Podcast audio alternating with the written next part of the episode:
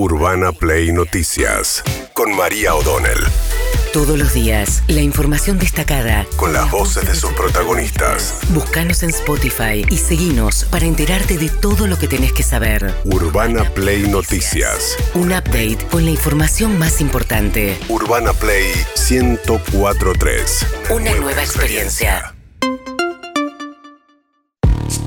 Bien, eh, ayer Kelly Olmos, la ministra de Trabajo, precisando los anuncios que ya había hecho Sergio Massa respecto de la cifra, eh, eh, el bono eh, para los trabajadores en relación de dependencia que cobran menos de 400 mil pesos, sector privado y sector público, solamente los estatales. Dependerá de cada gobernador. o los Estatales nacionales. Nacionales, perdón. Después dependerá de cada gobernador o municipio ver si se suman o no.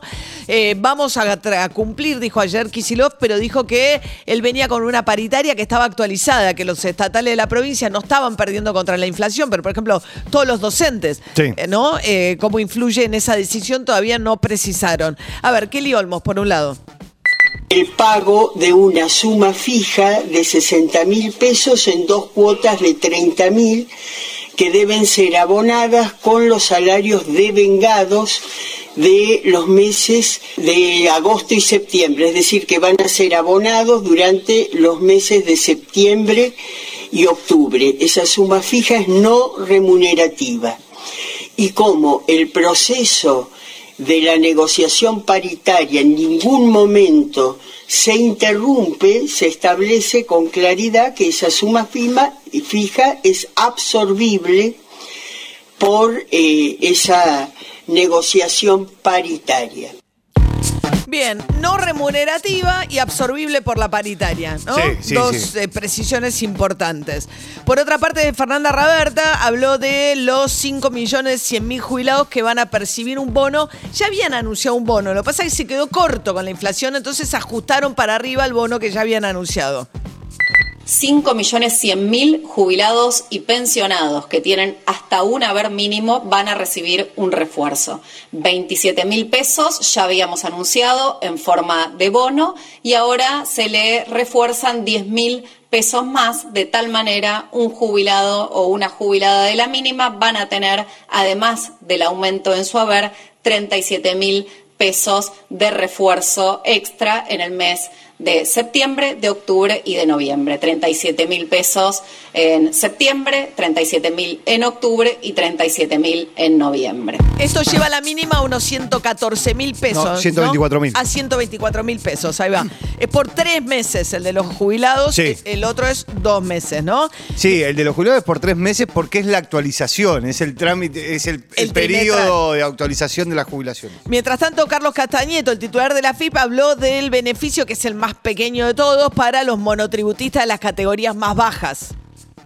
No pagarán el componente impositivo de los próximos seis meses los monotributistas de las siguientes categorías A, B, C y D.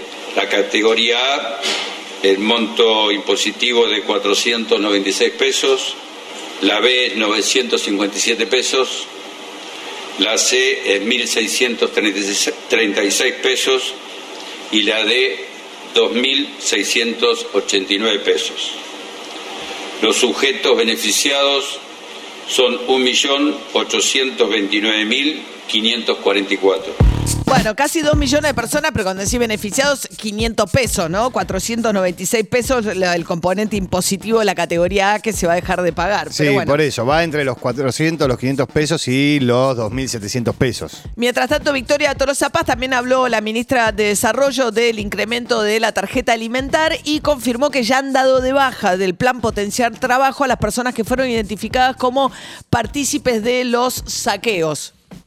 A partir de los hechos de público conocimiento de la semana pasada, inmediatamente nos pusimos a trabajar desde el Ministerio para poder abordar qué pasaba en el caso de que la nómina que le solicité al Ministro de Seguridad de la Nación llegara a este Ministerio y contuviera en la nómina de los detenidos por los saqueos personas que cobraban el potencial trabajo. Para nosotros es muy importante señalar que tan solo nueve personas han sido identificadas de la nómina que llegó a este ministerio y esa nómina era un número de 156 personas que fueron entrecruzadas pagando el potencial y que hoy mismo fueron dadas de baja del potencial trabajo. Bueno, acerca de los saqueos, la justicia efectivamente está investigando una cosa coordinada a través de mensajes de WhatsApp, armada, digamos, ¿no? Eh, cuando uno habla del saqueo de lo que fue el 2001, tenía que ver con una salida eh, espontánea, que en muchas situaciones se tornó violenta, de gente que salía en búsqueda de alimento. Lo que están diciendo acá es que era algo organizado para generar un caos. Es la línea que está siguiendo la justicia. Sí. No está claro quién. Vos fíjate lo que decía Joaquín de la Torre, que es senador bonaerense, hombre muy cercano a Patricia Burrich, y él fue intendente de San Miguel en su momento. Los saqueos fueron sobre todo en la zona norte, noroeste del conurbano y oeste del conurbano.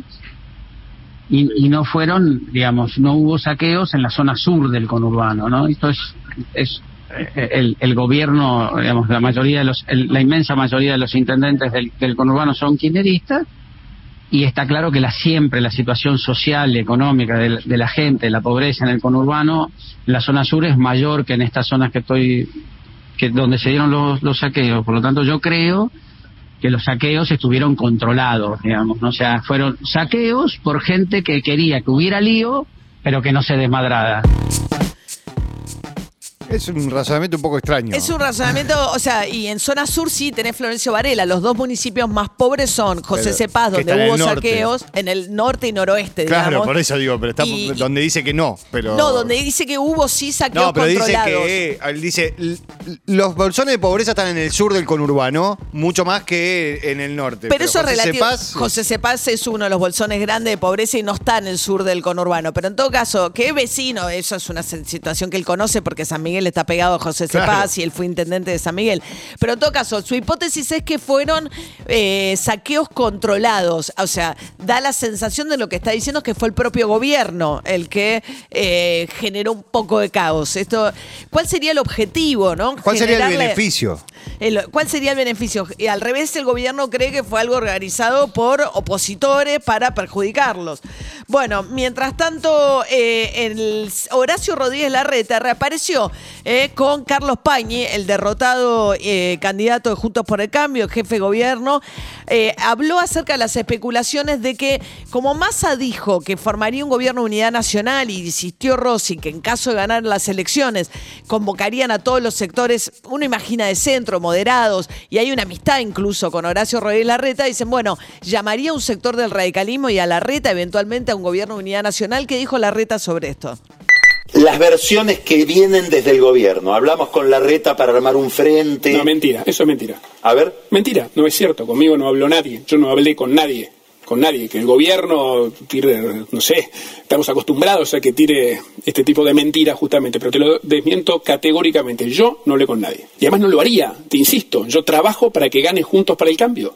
Yo participé en una interna donde tenía mi posición, fui muy claro cuando la expresé y hoy sigo pensando lo mismo. Y mira que durante la campaña había gente que me decía, coincido que es el camino correcto el de construir una mayoría amplia, pero como está la Argentina de hoy, es posible que no estén los votos. Así todo, yo me mantuve con mis convicciones, A ver, eh, Agustín Rossi, el jefe de gabinete y compañero Massa en la fórmula, es el que habló, insistió con el tema de una coalición democrática para frenar a la centroderecha.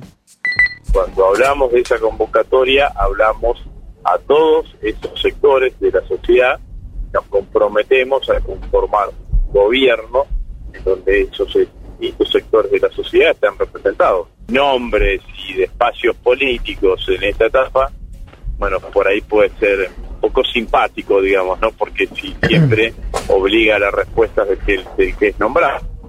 Sabemos que hay que armar una gran coalición democrática para frenar a la ultraderecha.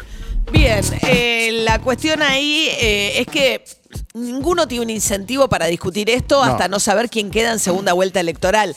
La pregunta, evidentemente, es si va un, un balotage, Milei con Patricia o Milei con Sergio Massa, ¿qué harían? eh, los votantes de Juntos por el Cambio y los dirigentes de Juntos por el Cambio o el Frente de Todos, ¿qué posicionamiento tomarían frente a esa disyuntiva? Eh, personal y político, ¿no? Sí. Bueno, mientras tanto, eh, Patricia Burrich va a presentar el jueves a Carlos Melconian como su futuro ministro de Economía en caso de llegar a la presidencia. Por ahora, quien reaccionó a los anuncios de masa es Cristian Ritondo, candidato a diputado nacional de Patricia Burrich en provincia de Buenos Aires. y este plan platita con crédito, donde al privado le dice tenés que hacer bono de tanto, tenés que pagar tanto, es un déficit de Estado de más o menos 500 mil millones de pesos, lo cual estamos hablando de medio puntito de déficit más que tiene que tener la Argentina, que tendría que tener un déficit de 1.9 y que seguramente vamos a terminar diciembre con muchísimo más que casi el doble. ¿no? Es solamente que es populismo electoral, no, digo, porque esto es la, razón económica, es lo que le dejan a la Argentina y al futuro gobierno. ¿no? Le dejan no solamente un país en déficit, que solo hay oro, algunos bonos de, de la reserva, 100 de reserva nada, eh, y a la Argentina la van a dejar como un déficit bestial. Bueno, el fondo insiste con que el déficit tiene que ser de 1.9. Massa dice que al- con los anuncios incluidos está en línea con el déficit que plantea, eh, acordado con el Fondo Monetario Internacional. Sí, ¿eh? ahora lo que van a buscar es obviamente seguir recortando en otra de las cosas que el fondo le dijo, que es tarifas eh, vía la baja de subsidios. Esto es un poco más de plata, pero es medio punto de- del PBI. Los que se quejaron fueron los empresarios del bono, señalando que eh, aunque a las pymes y mini pymes se las financia el gobierno porque se los quita de aportes patronales, como financia también a las casas de donde trabajan este, trabajadoras en casas particulares, hogares que ganen menos de un millón y medio de pesos van a poder pedir reembolso del bono para las trabajadoras de casas particulares. Bueno, Alfredo González, presidente de la CAME, la Confederación de la Mediana Empresa, decía esto. El problema no es una cuestión de querer, sino de poder, poder llegar a cumplir y, y que hoy estemos en una situación difícil con nuestros colaboradores, nuestros empleados, es difícil, eh, es una situación para nada agradable porque esta, estas resoluciones nos ponen en un, no digo en un conflicto con los trabajadores, pero sí en, una situación bastante incómoda, porque primero no sabemos todavía cómo se va a implementar, segundo, este no, para nada están, las micro y pequeñas medianas empresas no están en condiciones de poder afrontar Bien, eh, mini pyme, dijo Sí, yo, sí. dije yo micro pyme, mini Claro, pyme, la la, mini- mini ¿no? la de Con eso- con cocinar. la que hago la mayonesa casera. Claro. Bien, ok. La, la micro pyme, la mini pyme, no, no, no, es, no hay No, mini pyme. No, claro, la yo, lo mini vi a, pyme. yo lo vi a David que se reía, digo, ¿qué pasó? ¿Viste? Bueno, muy bien. Eh, se quejaron también las empresas de medicina prepaga por el congelamiento por tres meses, las cuotas de medicina prepaga. Hogares que ganen más de 2 millones de pesos conjuntamente son los únicos que van a pagar los incrementos. Todo lo demás, tres meses de congelamiento. Las de prepaga dicen que van a apelar esta decisión, que o cobran copagos o, te, o- ya estaba incluso autorizado el aumento de septiembre del Sí. 7%. ¿eh? Sí, sí, sí. Así que No, digo, los aumentos autorizados eh, eh, se aplican, pero congela por 90 días prepagas. 90 días te das eh, septiembre, octubre, noviembre, o sea, finales de noviembre. Bien, y finalmente el dilema de la oposición con el tema de alquileres en el Senado. Dicen, si damos quórum, van a meter los pliegos, si meten los pliegos, van a meter el pliego de la jueza Figueroa, que es la camarista que el, el kirchnerismo quiere dejar donde está y Sí. que la oposición quiere sacarla.